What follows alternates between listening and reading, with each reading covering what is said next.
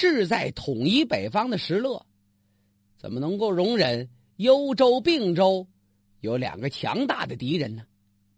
尤其是幽州的王俊，石勒早想把他取代。在两晋十六国时期，这十六国那是一个大的政治舞台啊。一个中国有这么些政权，仅仅这十六个国家里边，就有多少英雄，又有多少败类呀？这这优秀的人才在舞台上充分展演，那好些不是什么高明演员的人也往这台上拥呢。这王俊就是其中的代表，呃，这是一个地地道道的庸才，外加蠢货呀。他在这个政治舞台上那个表演是拙劣的。过去有一种观点说五胡乱华嘛，今天看来是民族大融合，但是。对于当时代来讲，第一个把少数民族领进中原来的，说白了就给人家找了借口的，就是这王俊。他最早带着鲜卑进中原呐。王俊自己没什么作为，至于他这个人怎么样，那幽州的百姓对他那是最有发言权了。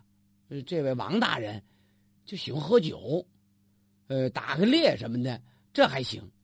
幽州境内总是大兴土木，没事就征兵，这日子哪年熬到头啊？这王俊治理上也没什么特殊的本领。跟他相比，并州的刘坤，这刘坤可比他强多了。所以石勒打算先伐幽州，再伐刘坤。刘坤跟石勒。打了很多交道，刘坤您不太熟，要提他那好哥们儿、好朋友祖逖，您可能就很熟了。闻鸡起舞吗？刘坤怎么跟这石勒打交道打的多呢？因为这刘坤占据并州，他始终觉得应该以胡制胡，以夷制夷。对待这些想进中原来一搏天下的少数民族酋长。他打算让他们互相克制，其中他就觉得石勒是一个人才，主动把石勒丢失多年的侄子，呃，找着后给送到石勒的手下，叫那石虎石继龙，现在已经是石勒手下不可多得的将才了，要求石勒归顺晋朝，尽管石勒没答应吧，但是两个人书信使者频频往来，石勒一时。还不好直接就跟这病症的刘坤开始打，这石勒是早有打算了，看出王俊用不了多久，这必然灭亡。与其你自己灭亡，不如我帮帮你。不过，现在要是直接派兵攻打王俊，一个是刚占据相国，现在四周不完全的稳定，尤其像幽州、并州这样是个大的。战略地点，那不是攻个城破个寨，随随便便就能拿下来。必须谨慎。二一个时代大背景太复杂了。并州刘坤坚持要用胡人来治理胡人，刘坤跟那皇帝都下了保证书了，立下军令状。如果要是不能够把这些胡人赶出中原，我死也不回来了。这下多大决心呢？但是，这个志向就跟当年闻鸡起舞的祖逖很相像，可要想达到很艰难。可是长安城中晋敏帝司马邺呢，看着桌上刘坤的奏章，他就剩哭了，好可怜呐！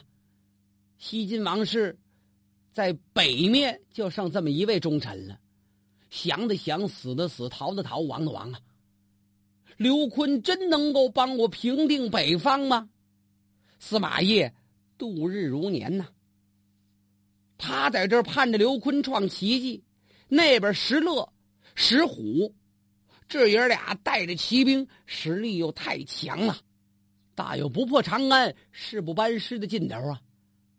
石勒怎么又奔长安来？这不英明算刘汉政权的大将吗？相国占领了。该奔哪奔哪啊？实际他在想着怎么夺幽州。那派石虎的骑兵直扑长安，还有人刘耀呢。刘耀是中山王啊，他已经攻下了渭北重镇泾阳。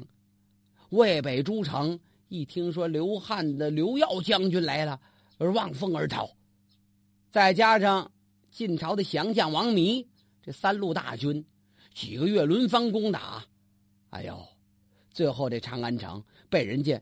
水泄不通，里三层外三层全给包围了，想出来没门，想进去甭想。时间一长，吃饭怎么办呢？长安城里边饥民不断增多呀，好些老百姓饿的实在是没办法了，已经丧失理智了，最后就开始杀人呢，杀别人来吃，再后来。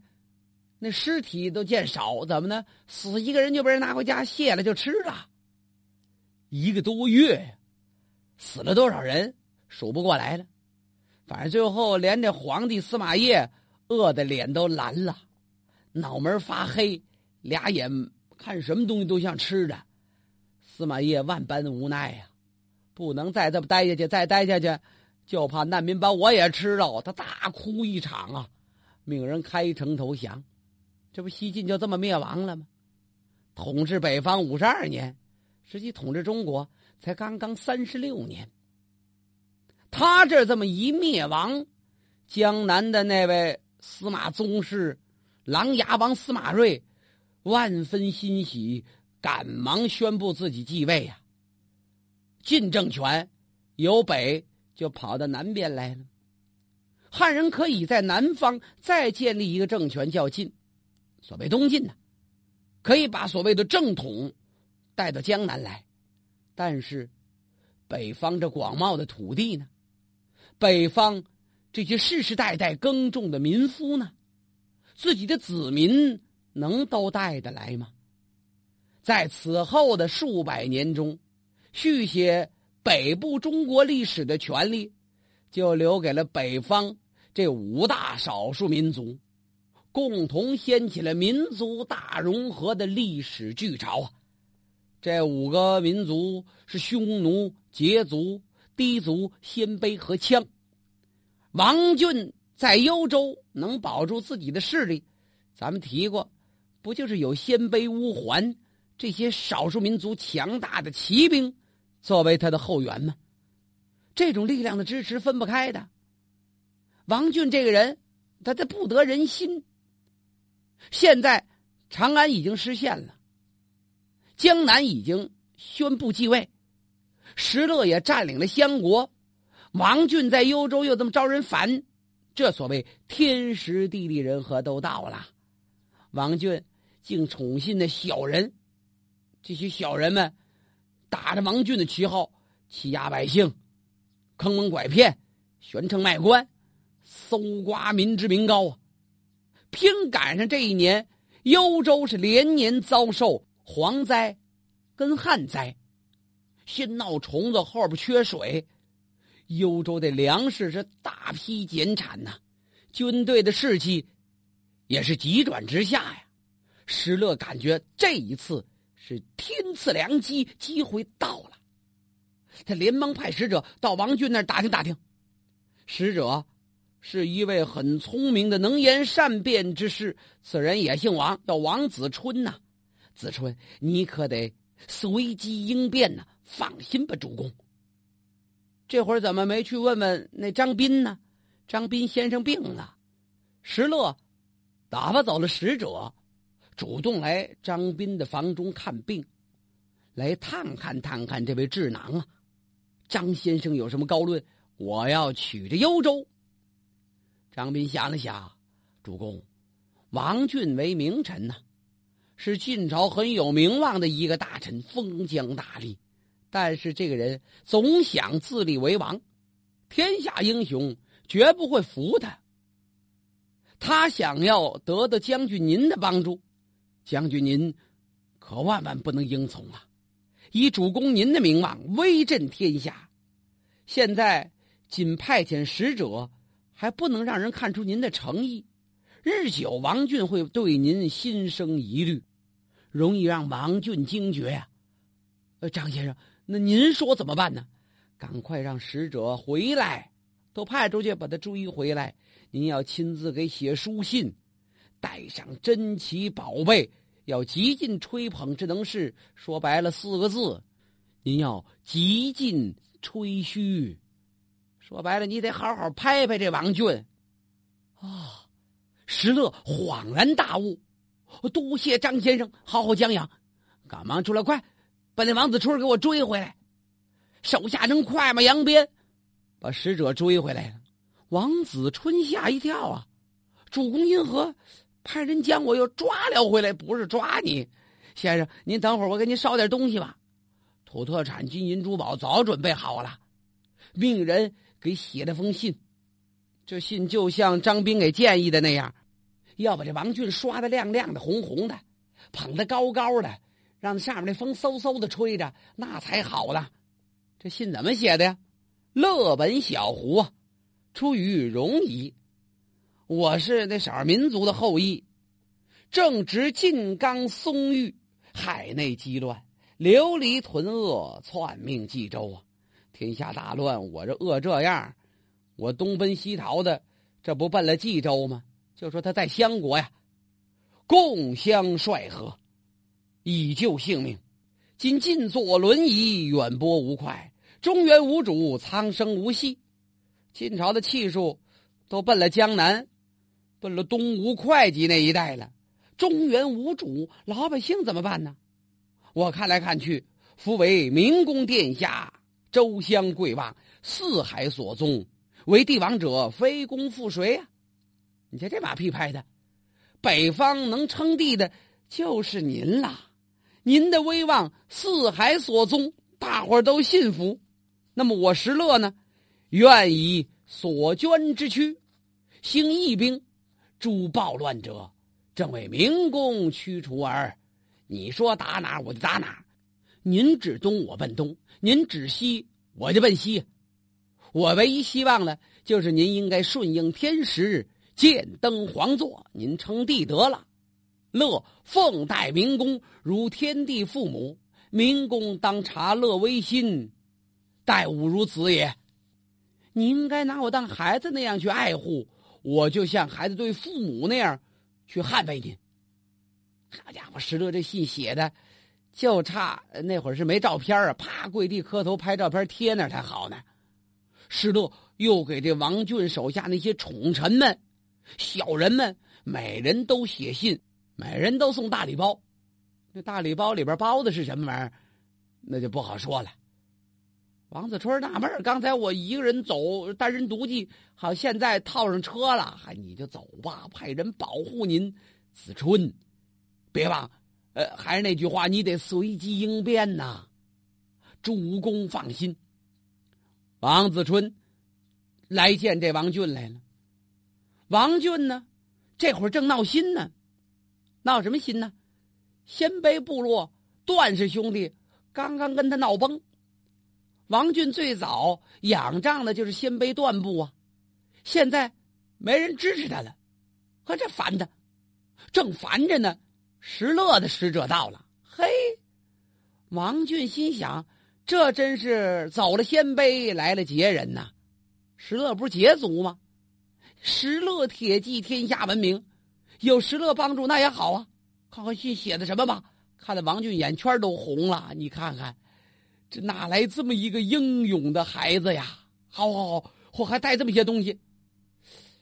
这王军也不是天生弱智，想想不对呀，啊！贵使把这王子春叫到近前，石公乃当世之英才，据守赵国旧都，可成鼎足之势，为何却向我称藩？呃，似乎其中有诈吧。石勒这么大的本领，占据着地利，他为什么要当我的臣下呢？王子春是能言善辩、反应机敏之人。明公此言差矣。我家将军虽是盖世英才，但是明公您在中原的威望，声名远播八方，胡人、汉人谁不仰慕您呢？又岂是我们小小一个相国所能比的呀？您的幽州跟我们的邢台那差多大比例呀？您的威望跟我们石将军，哎呀，这么比喻吧，我家将军比明公，犹如月亮对于太阳，江河对于沧海。当年楚霸王项羽，还有那公孙述，不都想称霸吗？最后怎么样？兵败身亡啊！这可都是石将军的前车之鉴。他要想称霸，回来也得自杀呀。所以，历史早就说明这一点。自古胡人只能做名臣，哎，并不能做帝王。石将军深谙此道，所以尊奉王明公啊。您应该顺应天意呀！哎呀，王俊听完这番话，就感觉由他脑袋顶儿一直到这心窝往下，唰到脚跟有这么一股仙气儿给吹透了。这舒坦呢！哎呀，我也是这么想的呀。这不就像那马三立先生说那相声，他都不知道自己吃几碗干饭了。他真想称帝，来呀，大摆酒宴。他就把这王子春跟石勒派来的所有的使者代表队都请来了，大加赏赐。这王子春这一番引经据典、有板有眼的。经典马屁之语，算是把这王俊给拍晕了。这顿酒，人家使者们没喝的怎么样，王俊喝了一个酩酊大醉。就这样，欢欢喜喜送走了。王子春带着王俊的使者回访，石勒赶忙就做了一番安排。什么安排呀？把自己相国城中所有的精兵强将都给我藏起来，换。个矮的、腿瘸的、脸黑的、驼背的、站不直的、走道摔跤的，这都找来了。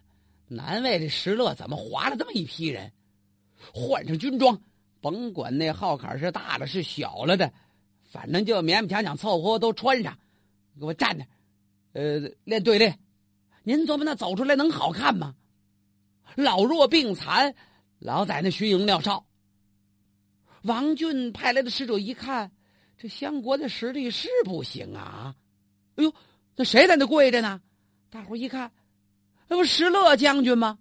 好嘛，石勒冲北磕头啊，来迎接王俊的使者。王俊的使者把那王俊的回信不是拿来了吗？哎呦，比接圣旨还隆重呢！王俊给这石勒送什么礼物了？一个玉柄的拂尘。好像是鼓励这位胡人领袖要像魏晋名士一样，有风度、有学识，能超然物外吧。反正就是这么一个礼物，石勒简直都快哭了，不敢接着。不是，这是我家主公给您的。哎呀，石头这俩手在衣服上搓了搓、蹭了蹭、擦了擦、抹了抹，也不知手上沾什么东西了。不行，得得赶快。命人拿这红盘过来，得拖着红漆的大盘子，拖着这浮尘，就回到自己寓所了。把这浮尘小心翼翼挂在房间的墙壁上，当着使者的面趴地上又给磕仨头，留使者在这多住。使者纳闷这这这跟这浮尘玩这么大命干嘛呀？您不知晓啊，我见不到王公，看着他所赐的东西。就如同见王公本人呐，嚯！留着使者在这多住一段时间。每当使者来拜会这位石勒将军的时候，一早一晚的，石勒还得焚香叩首，对那浮尘磕头呢。这使者都很感动，在这就放松大意了。石勒派人询问王明公的状况，王俊怎么样啊？这使者大大方方、傻乎乎的，是兜底往外倒啊，竹筒倒豆子，毫无保留。最后，石勒再次请求，一定要让王俊称帝。王俊的使者高高兴兴的回去复命了。他这么一走，石勒跟变了人一样。幽州的状况有使者说的，有自己的那位谋士王子春探听来的。这才知道感情幽州是真够令人发忧的，内忧外患，人心惶惶啊！王俊呢，现在又全无戒备，正准备登基大典呢。石勒按着桌子放声大笑啊！王彭祖真可擒也！王彭祖，王俊自叫彭祖啊。可是真要出兵打幽州，又怕并州的刘坤还有其他鲜卑部落，这怎么办呢？张兵给出主意，好办呢。您跟并州刘坤素有往来，何不修书一封？哎，就说跟他要谈好，俩人不打仗。趁着刘坤还没反应过味儿的时候，您先占了幽州，回头再打刘坤，兵贵神速，机不可失啊！啊，对，石勒再不能耽搁了，命人一番准备，带了三千头牛、五千只羊，浩荡荡奔了幽州了。那队伍在后边一直跟着，若隐若现。这干嘛呀？牛啊羊啊，送到哪里去啊？送给幽州做梦的那王俊那儿去。王俊还做皇帝梦呢，有人提醒他，你可得拦着。嗯，王俊一拍桌子：“这是石勒来犒劳我来了，来慰问我来了。你们怎么能拿他当敌人呢？”啊，打开城门迎接。好家伙，这牛羊呼隆一下就进来了，一直到街道堵塞，王俊这才琢磨过味儿来。不对呀，哎，这这怎么意思？怎么没人管着呀？牛羊进了城了，往外一看，都是金甲武士，立马横枪，刀枪在手，被太阳光这么一映衬，杀气升腾，威风八面。这要打我，王俊这才反应过来，调集人马往外冲，往外冲，人马集合不了了。你想想，那街上全是牛羊横冲直撞，王俊本人。就被那牛顶了三个屁股墩儿，这刚想站起来，边上又来了四只羊。好，王俊简直心想：我这幽州刺史改这羊官了，我在牛羊之中，我怎么能出得来呢？现在后悔可晚了。石勒生擒王俊，根本没用打仗，就这点牲口就把这王俊给搅和乱了。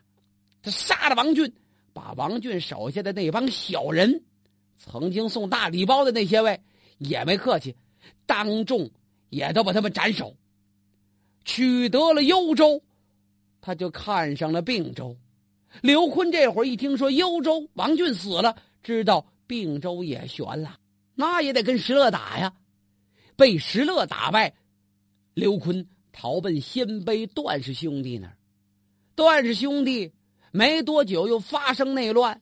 哥们弟兄打起来，杀了刘坤，自己的势力也在内讧中消亡，取得了并州，冀青幽并可都归了石勒了。现在就剩那刘耀了，刘耀大有取代刘汉之势啊！石勒要占刘耀，统一北方。